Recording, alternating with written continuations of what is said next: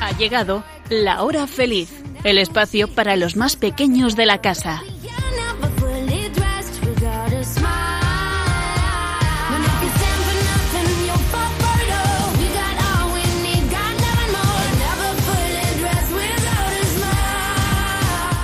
Buenas tardes a todos los amigos de la hora feliz. Comenzamos una nueva temporada con ilusión y ganas de pasarlo muy bien y también de aprender cosas muy interesantes.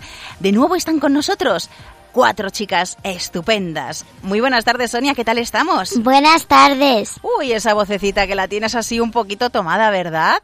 Sí, Estás afónica, ¿no? Sí. Bueno, intentaremos que no hables mucho aquí en el programa, pero seguro que tienes cosas muy interesantes que contarnos. Nuria, ¿qué tal estás? Muy bien, ¿Qué tal la semana? estupendamente. Bueno, y bienvenida de nuevo, Blanca. Bienvenida. Elena, ¿cómo estás? Genial. Genial, pues muy bien. Esperemos que vosotras también estéis ilusionadas con esta nueva temporada, ¿verdad? Sí. Bien. Bueno, y que nos tenéis que contar además cosas increíbles y muy interesantes que yo sé que sabéis de ciencia, de literatura, de música, de naturaleza y muchas, muchas, muchas cosas más. Y como no, también esas nuevas adivinanzas, chistes y cuentos, ¿a que sí? Sí. Bueno, pues hoy, amiguitos, tenemos un programa muy bonito y donde la imaginación va a tener su protagonismo.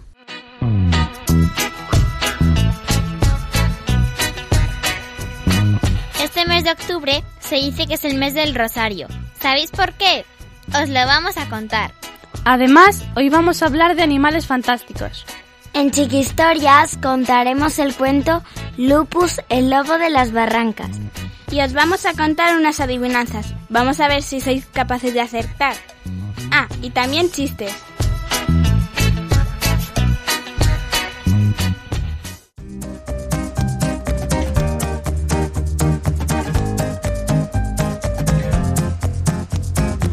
La oración es la llave que abre la puerta de la fe. No tengamos la llave en el bolsillo y la puerta cerrada. Papa Francisco.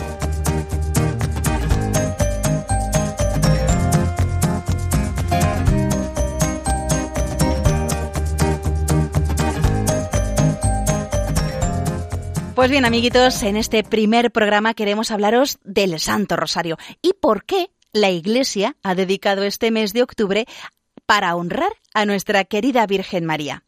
En otro programa que tuvimos ya en mayo pasado, os contamos el porqué de su nombre. Em, Sonia, ¿nos lo recuerdas? En la antigüedad, los romanos y los griegos solían coronar con rosas a las estatuas, que representaban a sus dioses, como símbolo del ofrecimiento de sus corazones. La palabra rosario significa corona de rosas. Siguiendo esta tradición, las mujeres cristianas que eran llevadas al martirio por los romanos marchaban por el Coliseo vestidas con sus ropas más vistosas y con sus cabezas adornadas de coronas de rosas, como símbolo de alegría y de la entrega de sus corazones al ir al encuentro de, Dios. Por la noche, los cristianos recogían sus coronas y por cada rosa recitaban una oración o un salmo por el eterno descanso del alma de las mártires. Así es, y la Iglesia recomendó entonces rezar el rosario, el cual consistía en recitar los 150 salmos de David, pues era considerada una oración eh, sumamente agradable a Dios y, además fuente de innumerables gracias para aquellos que la rezaran. Sin embargo, esta recomendación solo la seguían las personas que eran cultas, las que sabían leer, pero no la mayoría de los cristianos. Por esto, la Iglesia sugirió que aquellos que no supieran leer, en lugar de rezar los 150 salmos, rezaran 150 Ave Marías, divididas en 15 decenas. Y a este rosario corto se le llamó el Salterio de la Virgen. Y también contamos eh, en ese otro programa que hay un santo que ayudó mucho a propagar el rezo del Santo Rosario. ¿Te acuerdas quién era Blanca? Santo Domingo de Guzmán, quien a finales del siglo XII sufría mucho al ver que los pecados de la gente estaba impidiendo su conversión. estuvo en oración tres días enteros haciendo penitencia. Entonces se le apareció la Virgen con tres ángeles, y le dijo que la mejor arma para convertir a las almas duras era el rezo de su salterio. Así es. Y después de esto, Santo Domingo se dirigió a la Catedral de Toulouse. Sonaron las campanas y la gente se reunió allí para escucharle.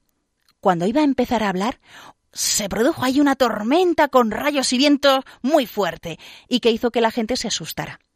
Todas las personas pudieron ver que la imagen de la Virgen que estaba en la catedral alzaba tres veces los brazos hacia el cielo Santo Domingo de Guzmán empezó a rezar el Salterio de la Virgen y, atención, la tormenta se terminó. En otra ocasión, la Virgen se apareció a Santo Domingo y le entregó un libro con imágenes, en el cual le explicaba lo mucho que le gustaba a Dios el rosario de las Ave Marías, porque le recordaba 150 veces el momento en el que la humanidad, representada por la Virgen María, había aceptado a su Hijo como Salvador. Santo Domingo habló a las personas de la devoción del rosario y la gente comenzó a rezarlo con devoción, a vivir cristianamente y a dejar atrás sus malos hábitos. Mm, Nuria, ¿cuándo murió Santo Domingo de Guzmán? En el año 1221 después de dedicar su vida a predicar y hacer popular la devoción del rosario entre las gentes de todas las clases sociales para ayudar a las almas del purgatorio y para que triunfara el bien sobre el mal. Se siguió rezando el rosario durante cien años después de la muerte de Santo Domingo, pero después empezó a ser olvidado. En 1349 hubo en Europa una terrible epidemia de peste en la que murieron muchísimas personas. Fue entonces cuando el fraile Alain de la Roche, superior de los dominicos, en la misma provincia de Francia donde había comenzado la devoción al rosario, tuvo una aparición, en la cual Jesús, la Virgen y Santo Domingo le pidieron que reviviera la antigua costumbre del rezo del Santo Rosario. El padre Alan comenzó esta labor de propagación junto con todos los frailes dominicos en 1460 y ellos le dieron la forma que tiene actualmente, con la aprobación eclesiástica, como ahora lo rezamos. A partir de entonces, esta devoción se extendió en toda la Iglesia.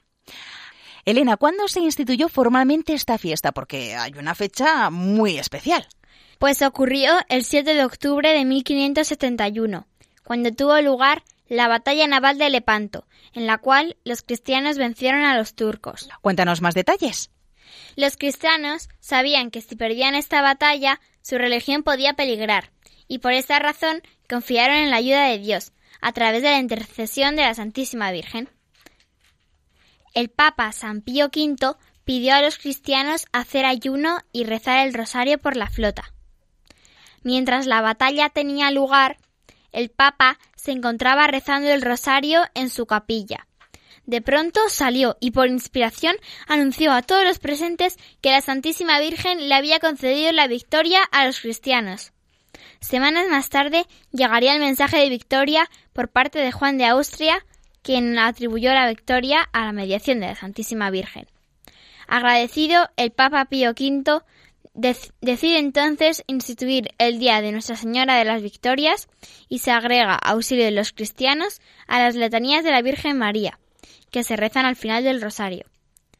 Más adelante, el nombre de esta festividad sería cambiado a el Día de la Virgen del Rosario por el Papa Gregorio III. Eso es. Siglos más tarde, el Papa León XIII, el más grande promotor del rezo del Santo Rosario, no solo escribió varias encíclicas sobre el mismo, sino que insistió en la importancia de rezar el rosario en familia. Además, consagró el mes de octubre al Rosario y agregó el título de Reina del Rosario en las letanías de la Virgen, que como bien ha dicho Elena, las rezamos después de todas las Ave Marías al final del Rosario.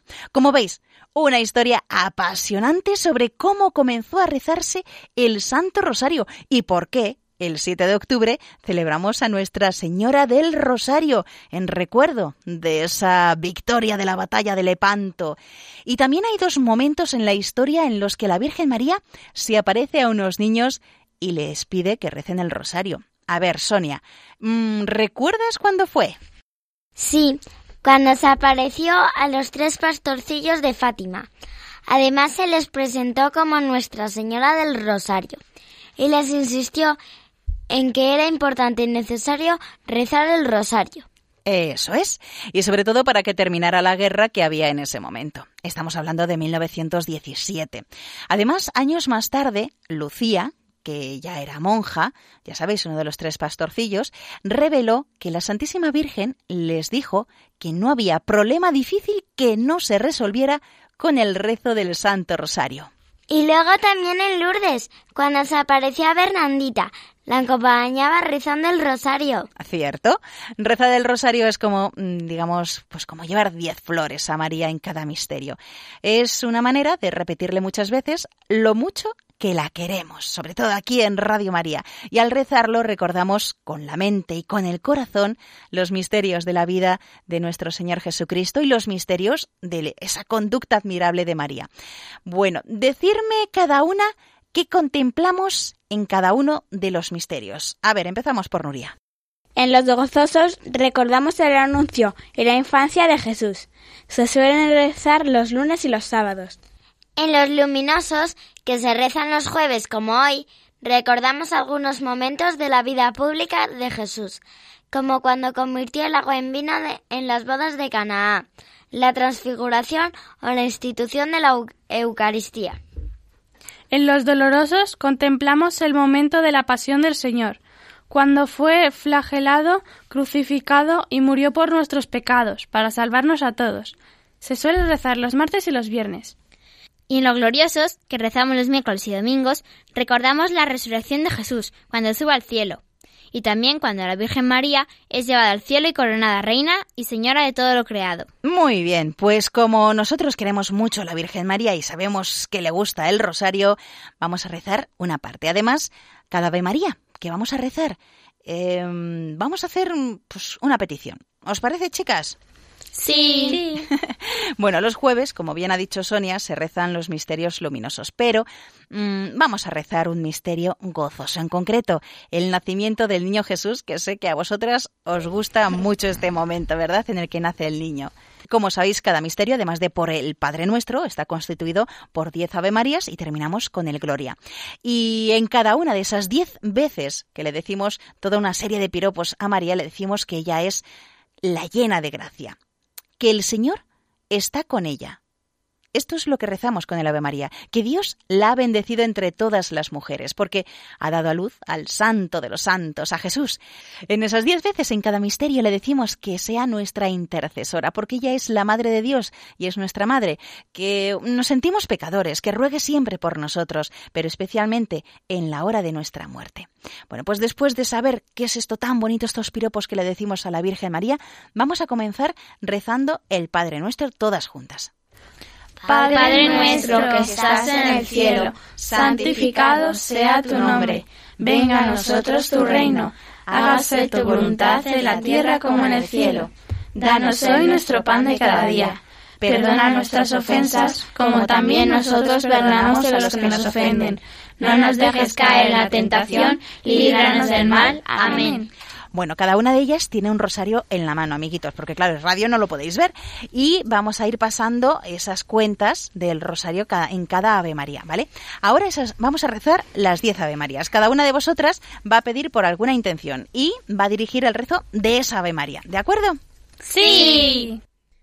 Por todos los niños y jóvenes del mundo. Dios te salve María, llena eres de gracia, el Señor es contigo. Bendita tú eres entre todas las mujeres, y bendito es el fruto de tu vientre Jesús. Santa María, Madre de Dios, ruega por nosotros pecadores, ahora y en la hora de nuestra muerte. Amén. Por los papás, los abuelos y por toda la familia. Dios te salve María, llena eres de gracia, el Señor es contigo. Bendita tú eres entre todas las mujeres, y bendito es el fruto de tu vientre Jesús. Santa María, Madre de Dios, ruega por nosotros pecadores, ahora y en la hora de nuestra muerte. Amén. Por la paz.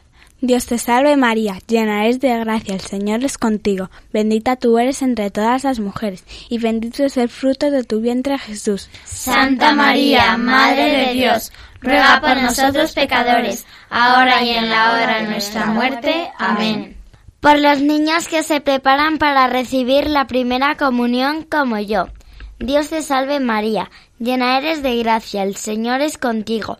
Bendita tú eres entre todas las mujeres, y bendito es el fruto de tu vientre Jesús. Santa María, Madre de Dios, ruega por nosotros pecadores, ahora y en la hora de nuestra muerte. Amén.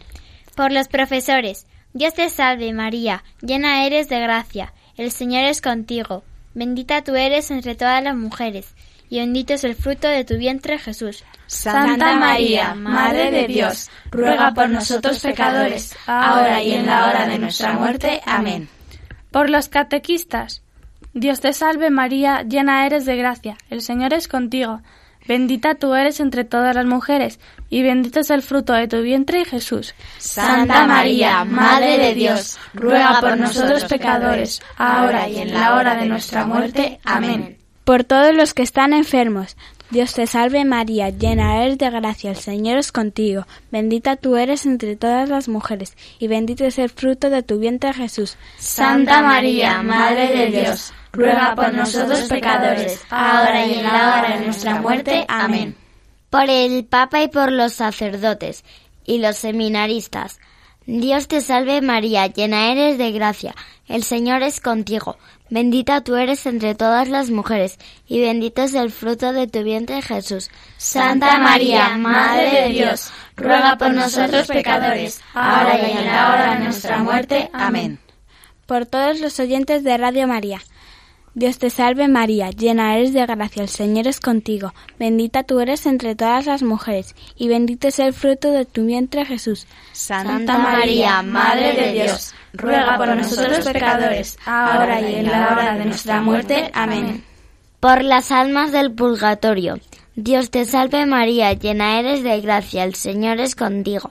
Bendita tú eres entre todas las mujeres, y bendito es el fruto de tu vientre Jesús. Santa María, Madre de Dios, ruega por nosotros pecadores, ahora y en la hora de nuestra muerte. Amén.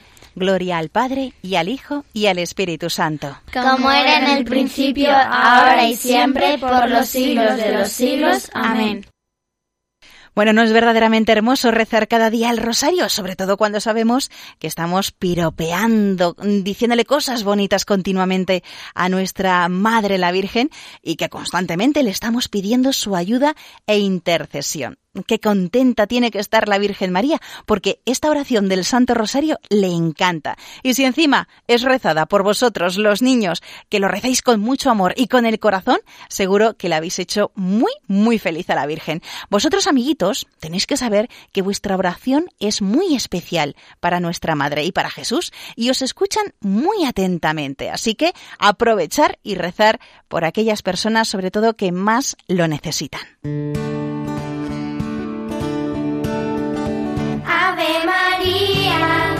De mi Señor,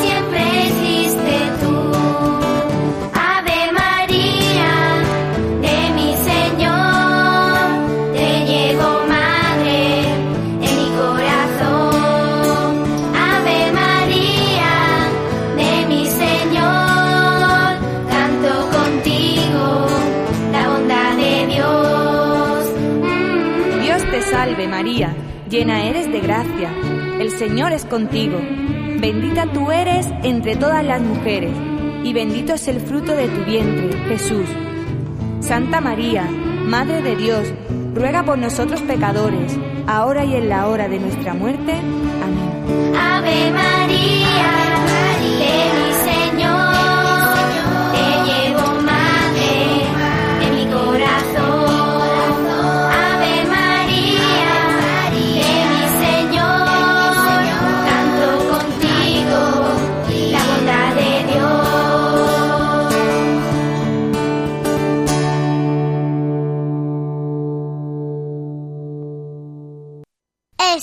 escuchando Radio María.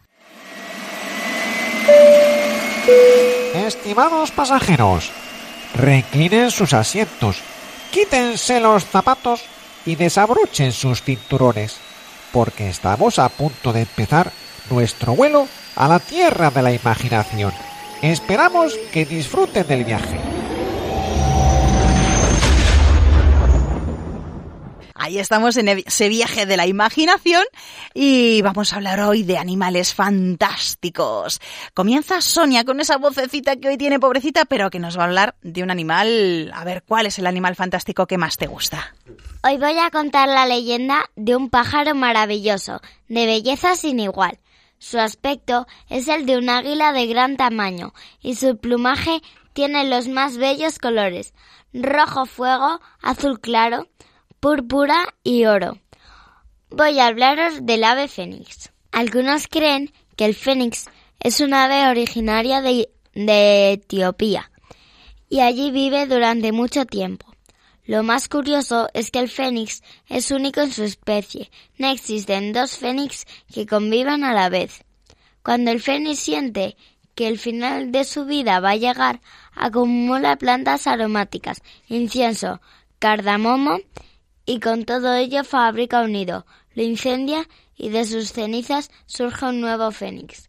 Por eso se dice que el ave fénix renace de sus propias cenizas. Según algunos mitos, vivía en una región que comprendía la zona del Oriente Medio y la India, llegando hasta Egipto, en el norte de África. El fénix es una criatura amable, de la que nunca se ha sabido que matara, y solo come plantas puede desaparecer y aparecer a voluntad. El canto del fénix es mágico.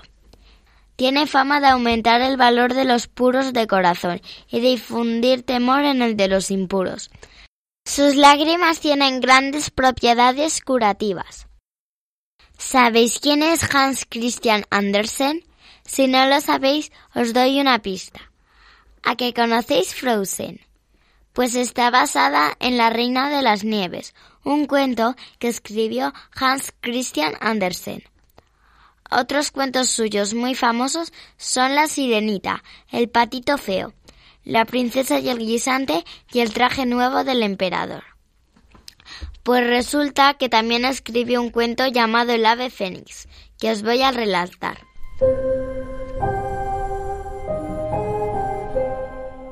En el jardín del paraíso, bajo el árbol de la sabiduría, creció un rosal. En su primera rosa nació un pájaro. Su vuelo era como un rayo de luz, magníficos sus colores, arrobados su canto.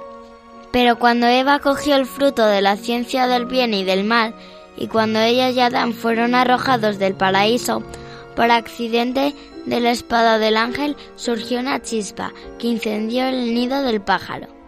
El animalito murió abrasado, pero Dios tuvo piedad de él. Y del rojo huevo salió volando otra ave, única y siempre la misma, el ave fénix. Según la leyenda, hasta el día de hoy habita en las tierras de Arabia, donde hace su nido para incinerarse cada 100 años y nacer una vez más.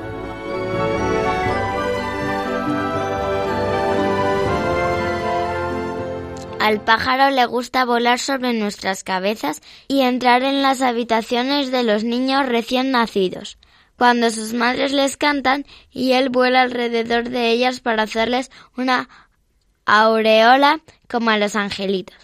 Además de vivir en Arabia, el ave fénix suele viajar hasta Laponia para batir sus alas y provocar las hermosas auroras boreales que iluminan el cielo con sus resplandores violetas, verdes y azules. Cuando es verano en Groenlandia, una estación muy breve en las tierras gélidas, salta entre las flores para hacer brotar esos capullos amarillos que no dejan de ver hacia el sol. En ocasiones también viaja hasta el río Ganges, en la India, donde los ojos de las doncellas que lavan la ropa se iluminan ante su presencia. Dicen que esta criatura seguirá recorriendo el mundo hasta el día en que las puertas del paraíso vuelvan a ser abiertas para toda la humanidad. Mientras tanto, seguiré entre nosotros, para recordarnos que a pesar de las malas acciones, los días tristes y los incidentes trágicos, siempre podemos comenzar de nuevo. Mientras tengamos lo más importante que pueden poseer los seres humanos, la esperanza. Muy bonito, Sonia, lo que nos has contado de ese animal fantástico que es el ave fénix. Y ahora, Nuria, ¿de qué animal fantástico nos vas a hablar tú? Hoy os voy a hablar de los dragones, porque me gustan mucho y me encanta imaginar dragones y dibujarlos. Llevo más de 50. Madre mía, cuántos, sí que te gustan. Los dragones adultos suelen ser muy grandes. Además, pueden volar, así que sus alas tienen que ser también grandes para poder levantar un cuerpo tan enorme. Están basados en las alas de los murciélagos, así que no tienen plumas. Su cuerpo parece un reptil y están recubiertos de escamas, tienen una cola muy larga y un cuello más o menos pequeño. Con cuernos en la cabeza y pinchos por todo el lomo, desde la cabeza hasta la cola. Andan a cuatro patas. Los dragones nacen de huevos, como los reptiles. Son carnívoros y se alimentan de otros animales más pequeños y a veces ganado. Les gusta echarse la siesta, sobre todo después de comer. Sus enemigos son otros dragones, incluso los seres humanos. Para defenderse pueden echar fuego por la boca, sin llegar a quemarse por dentro, aunque también pueden morder, arañar y pinchar con la cola o con los cuernos. Les gusta vivir en sitios aislados, si pueden en cuevas o ruinas de antiguas construcciones.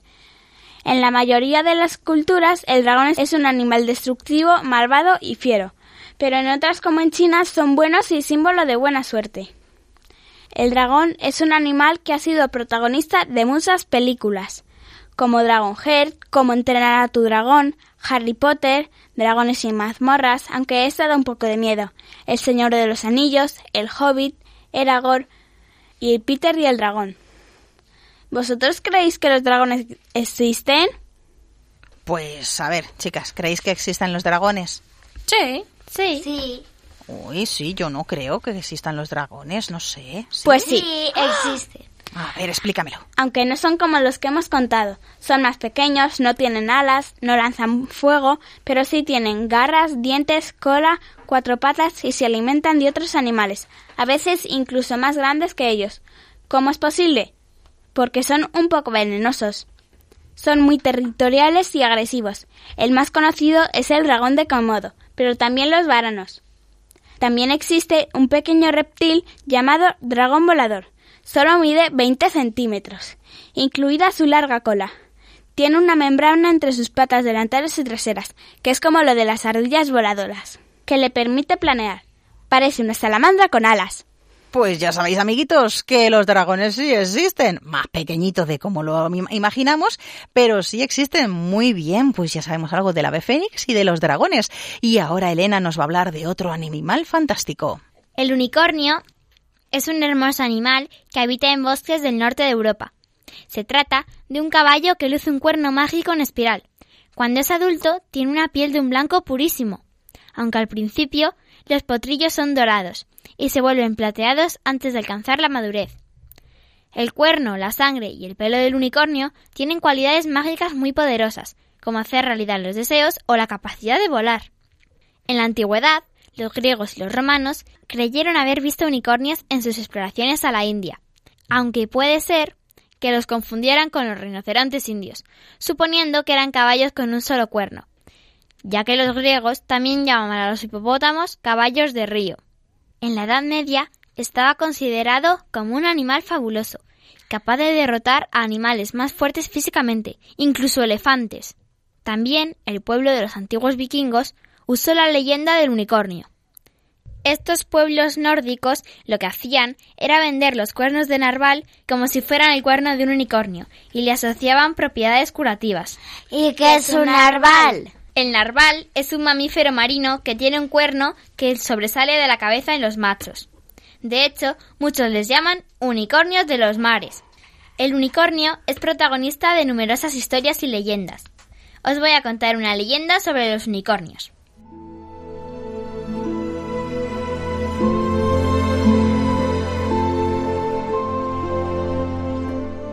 Dicen que durante la Edad Media un grupo de cazadores fueron en busca de los unicornios, con la esperanza de extraer el cuerno de cada unicornio capturado. Esto les produciría la muerte instantánea de aquel animal bondadoso, puesto que el unicornio solo podía vivir en la tierra con aquel cuerno, pero eso no les importaba a los cazadores. Sin embargo, estuvieron mucho tiempo sin poder capturar a ninguno. En una aldea, un anciano sabio les explicó el motivo por el que ellos no podían encontrar ningún unicornio. Jamás los encontraréis si no tenéis buenos sentimientos en vuestros corazones, respondió el sabio. Así, el grupo de cazadores decidió engañar a personas de buen corazón para que fueran ellos quienes encontraran a los unicornios.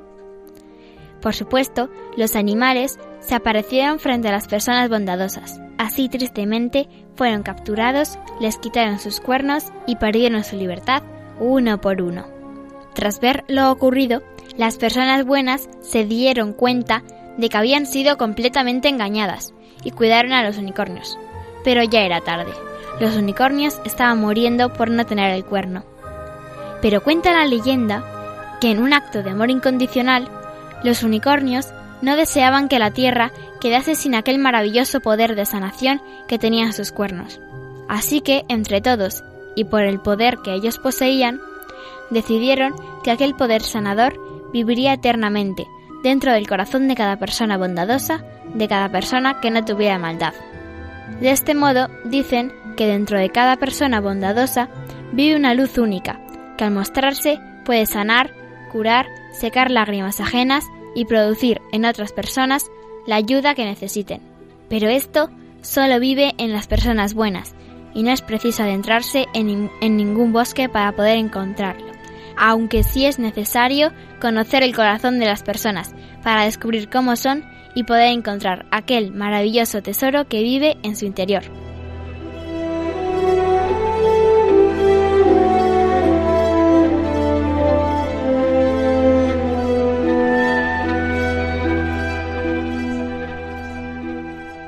Qué bonita la historia que nos has contado, Elena. Muy bien.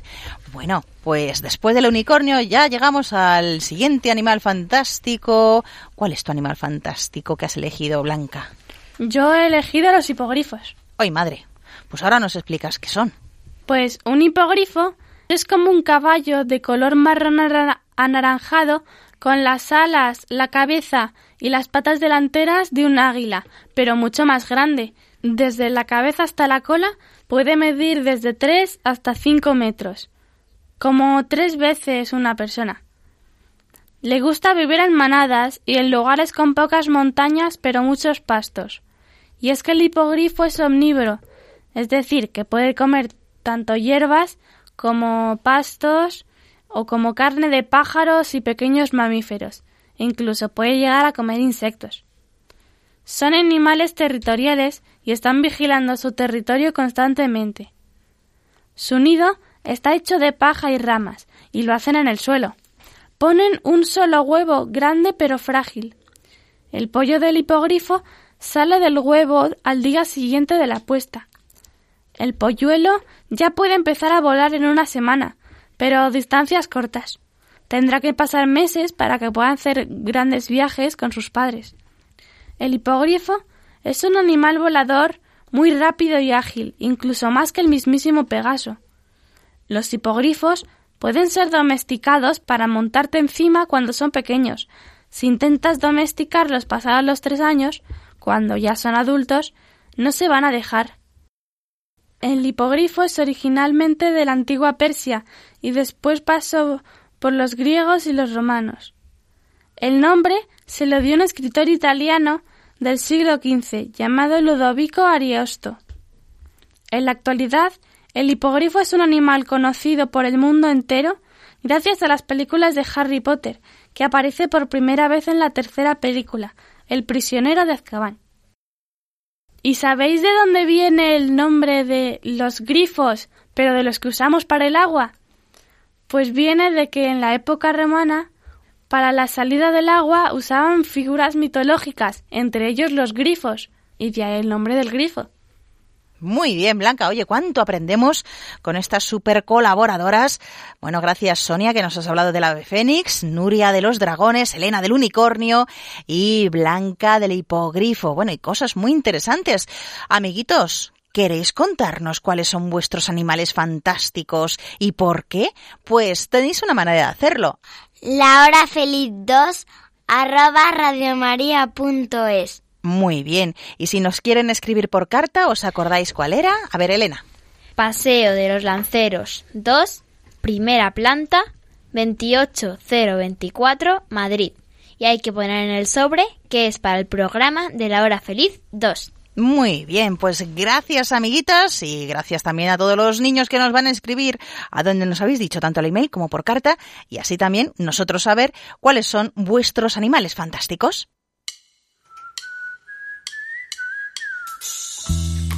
Sí, sí, están en todos lados, van recorriendo el mundo haciendo que te sientas raro. Los sueños no descansan, siempre quieren más. Siempre quieren más y más, verás, no hay nada parecido. Soñar es lo mejor que este planeta conocido. La vida es del color que tú quieras soñar tú quieras soñar. Sueños pequeños, sueños grandes. Dime tú si hay algo mejor. Que sea más interesante y que quepa en esta canción, canción, tu canción. Cerrar los ojos siempre es lo primero. Si tengo un sueño me lo como entero Así se cumple, ya no puede escapar. Esa es la verdad, eso es lo que quiero.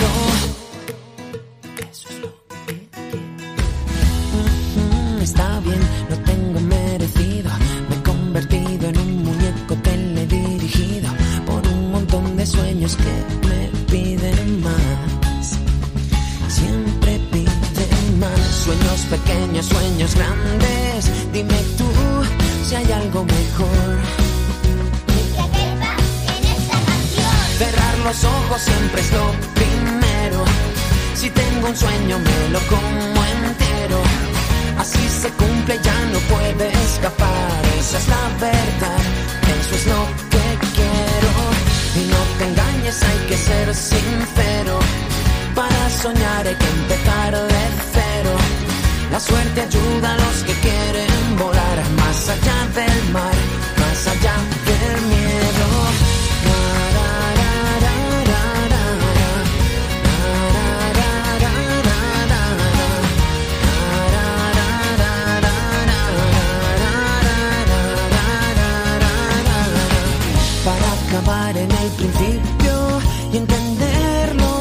todo mejor. Busca en tu corazón, seguro que hay un sitio para que soñemos. Tú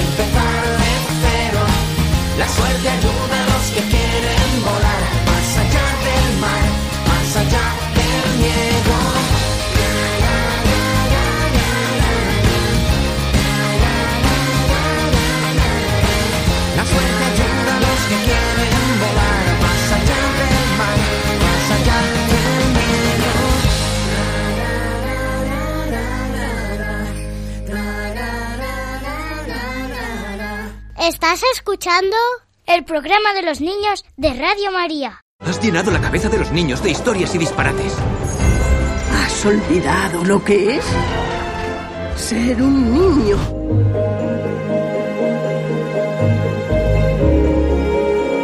Chiqui Historias.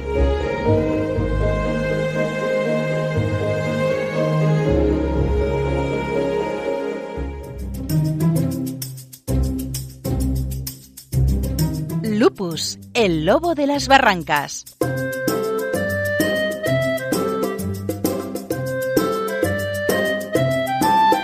Lupus vive en las barrancas, un hermoso lugar entre pinos y robles centenarios.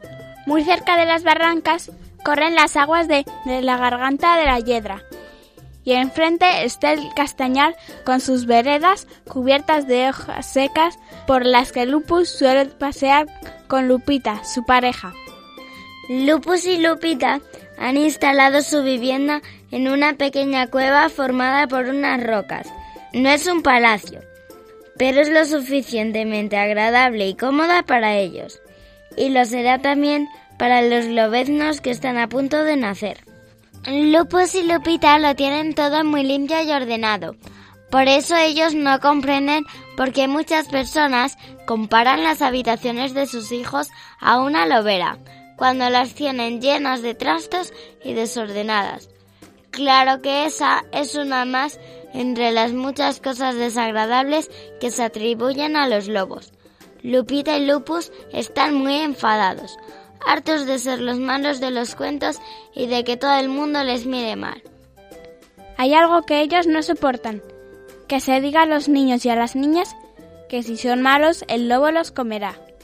Lupus lleva mucho tiempo dándole vueltas a la cabeza y ha decidido hacer algo. Mañana, después de comer, me iré a quejar al Departamento de Asuntos Animales y a la Sociedad General de Cuentistas. No vas a conseguir nada, le asegura Lupita. Tendré que convencerlos. Tiempo perdido. ¿Quién va a creer a un lobo? Hay que hacer algo. Estoy hasta el hocico de que nos calumnien. ¿Qué me vas a decir a mí? No puedo salir de casa sin que me señalen con el dedo. Razón de más para buscar una solución. Ya sabes lo que van diciendo por ahí los tres cerditos. Ah, esos embusteros gordinflones que no piensan más que en revolcarse en barro. No sé cuántas veces tengo que decir que yo no les destruí sus casas. Uno la hizo de paja y otro de palitos. Sopló el viento y naturalmente se cayeron. Sí, pero ellas insisten en que fuiste tú. Eso fue lo que le contaron a su hermano para que les dejara vivir con él. Y los muy sinvergüenzas se atreven a decir que yo les quería comer, con lo mal que me sienta la carne de cerdo. ¿Y qué me dices de Caperucita? Esa es una niña cursi, sabionda y desobediente. Se entretuvo jugando, perdió la cesta y luego le echó la culpa al lobo. Y encima la abuelita le dio la razón. Yo creo que vamos a tener que marcharnos de aquí y buscar otro lugar más tranquilo. Ni pensarlo. Yo he nacido aquí, mis padres y mis abuelos también. De las barrancas no nos movemos, después del trabajo que nos ha costado encontrar una casa y ponerlo todo en orden. Nosotros no hemos hecho nada malo y no tenemos por qué huir. Tienes razón, pero no nos creen. Fíjate lo mal que nos tratan en las leyendas y los romances. ¿Recuerdas aquel romance de la loba parda? ¿Cómo no voy a acordarme si nos lo hacían aprender de memoria en la escuela? Y sin embargo, no era de los que peor me sentaba. Lo que más me dolía era el cuento de los cabritillos. La cantarina madre de los cabritillos, la muy inconsciente, se iba de casa y dejaba a sus hijos solos. Un día se perdieron y fue diciendo que había sido yo que me había comido seis de sus cabritillos. Ni que mi barriga fuera el arca de Noé.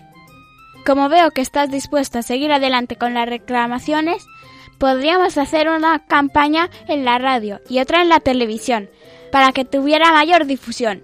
Incluso podríamos pegar carteles en todo el bosque, con la fotografía de una familia de lobos alrededor del hogar y debajo la frase No es tan feroz el lobo como lo pintan. Oye, ¿sabes que es una idea estupenda? Ahora mismo me pongo a escribir a Radio Eco del Bosque y a Fauna Visión. Y dando un aullido de satisfacción, cogió la pluma de águila y comenzó a escribir.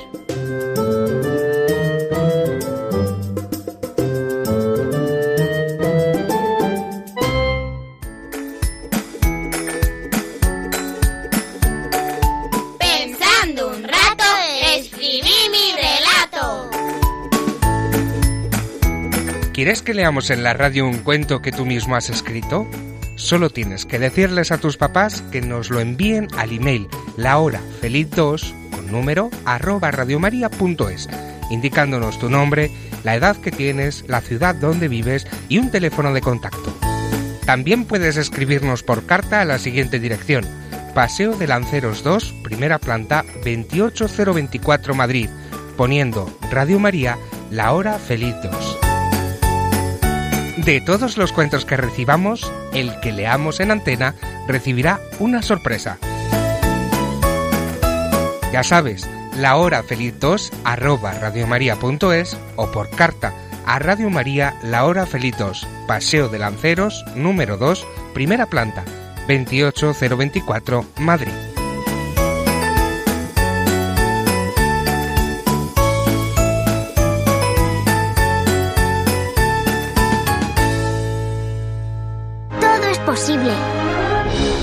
Hasta lo imposible. Reír no más hasta reventar. A mí reír me gusta sin descansar. ¡Chistenanzas! Me da el más y más reír. No tiene ninguna el buen humor, más buen humor me da a mí. Me gusta reír, más buen humor me da a mí. Pues eso también nos gusta muchísimo aquí a nosotras en la hora feliz. Espero que a todos los oyentes también que os guste mucho reír. Es muy sano y además relaja muchísimo. Y tenemos adivinanzas y chistes que contaros en este primer programa de la segunda temporada que tenemos con vosotros. A ver esas adivinanzas. Comenzamos por eh, Elena. Nace en el monte, muere en el mar y nunca regresa a su lugar. A ver, Nuria, ¿qué es? ¿El río? Sí. Pues vamos, Nuria, con tu adivinanza. Subo llena y bajo vacía. Si no me apuro, la sopa se enfría. Sonia, ¿te la sabes? No, a ver, eh, Blanca. ¿La cuchara? Sí.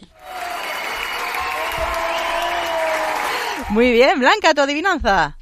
Es cierto, no soy molino, aunque aspas tengo, y atino bien al aliviar el calor, pues soy él. A ver, Sonia. ¿El abanico? No. Mm, Nuria. El ventilador. Sí.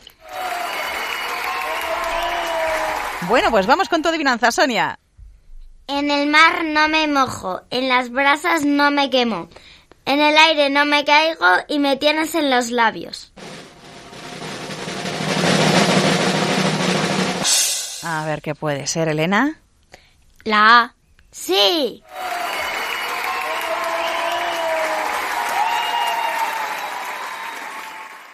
Vamos con la segunda ronda de adivinanzas, Elena.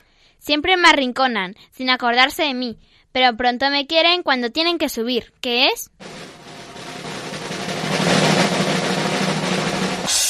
¿Qué puede ser, Nuria? ¿Las escaleras? Sí.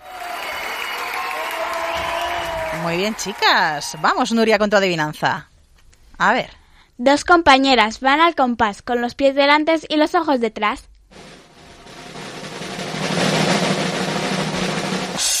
A ver, Sonia. ¿Los zapatos? No. A ver, Blanca. ¿Las tijeras? Sí.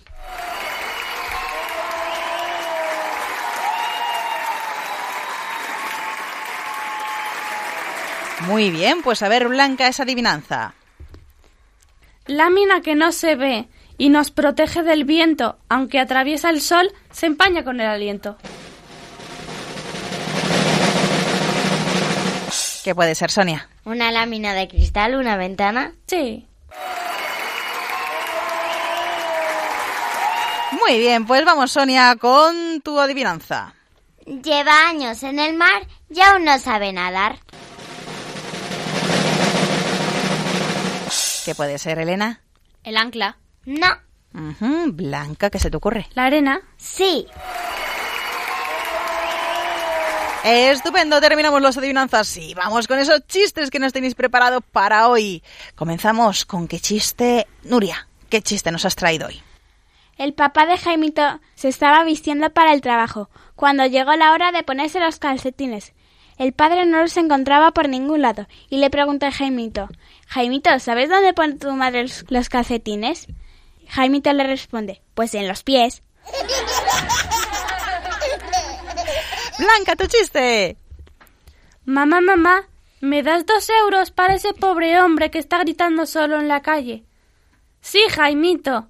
Qué buen corazón tienes, pero por cierto, ¿qué está gritando ese hombre? ¡Helados a dos euros! Elena, tu chiste.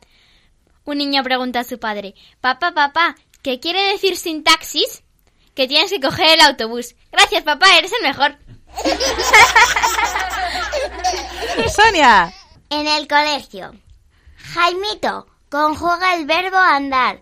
Yo, yo, yo, yo ando. Tú, esto, tú andas. Más deprisa. Él corre, nosotros corremos, ellos corren.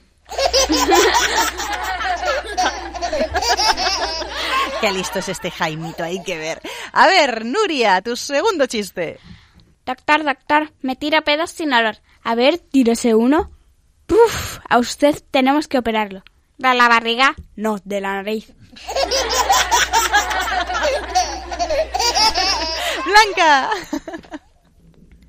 Creo que mi habitación es un lugar santo. ¿Por qué? Porque cada vez que entra mi madre dice, Dios mío, Ave María Purísima.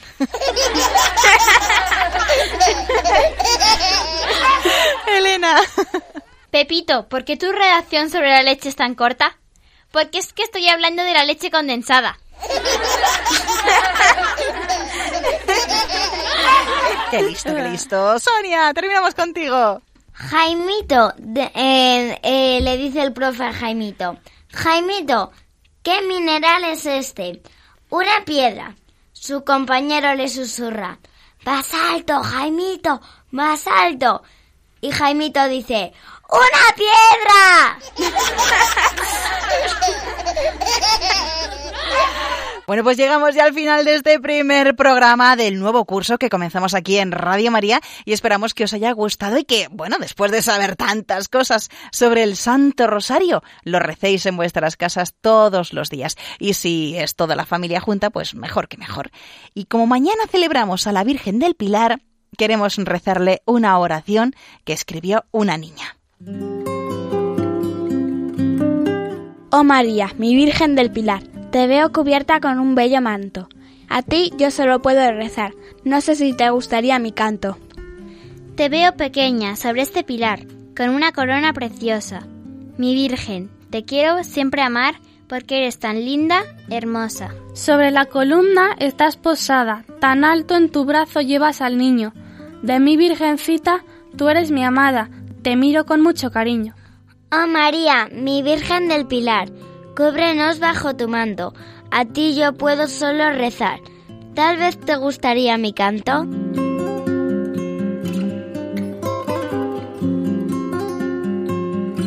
Os deseamos que paséis un feliz día y tengamos muy presente a nuestra querida Madre, a nuestra querida Virgen María. Muchas gracias a mis cuatro colaboradoras por estar ahí un programa más, por contarnos cosas tan curiosas de esos animales fantásticos. Gracias Elena, Blanca, Nuria y Sonia. Adiós. Adiós. Espero, Sonia, que por lo menos para el siguiente programa ya tengas mejor la, la voz.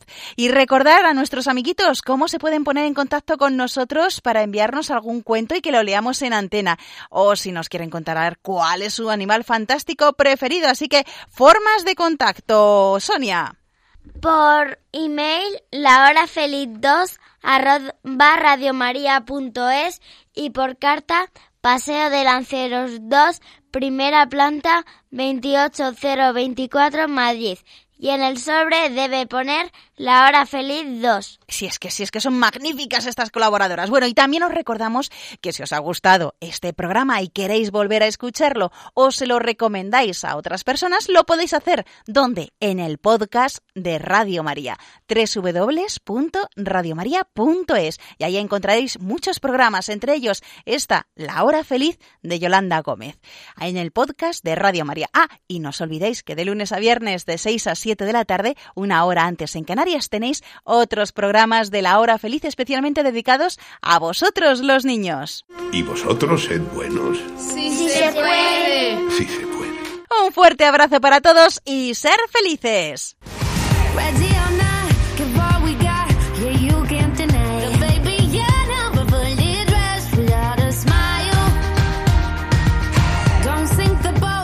Así concluye La Hora Feliz, el espacio para los más pequeños de la casa.